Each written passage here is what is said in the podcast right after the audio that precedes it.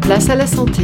Bonjour, vous êtes témoin d'un accident de la route et vous ne savez pas comment réagir face à cette situation. Faut-il d'abord appeler les secours ou se mettre hors de danger? Nous avons posé la question à l'adjudant Arnaud Alombert. Écoutez sa réponse. Alors, le premier réflexe lors d'un accident de la route, euh, c'est sa propre sécurité et la sécurité des occupants de notre véhicule. Donc, il faut déjà stationner correctement son véhicule par rapport à l'accident, s'équiper des gilets de sécurité et tous les occupants doivent sortir du véhicule.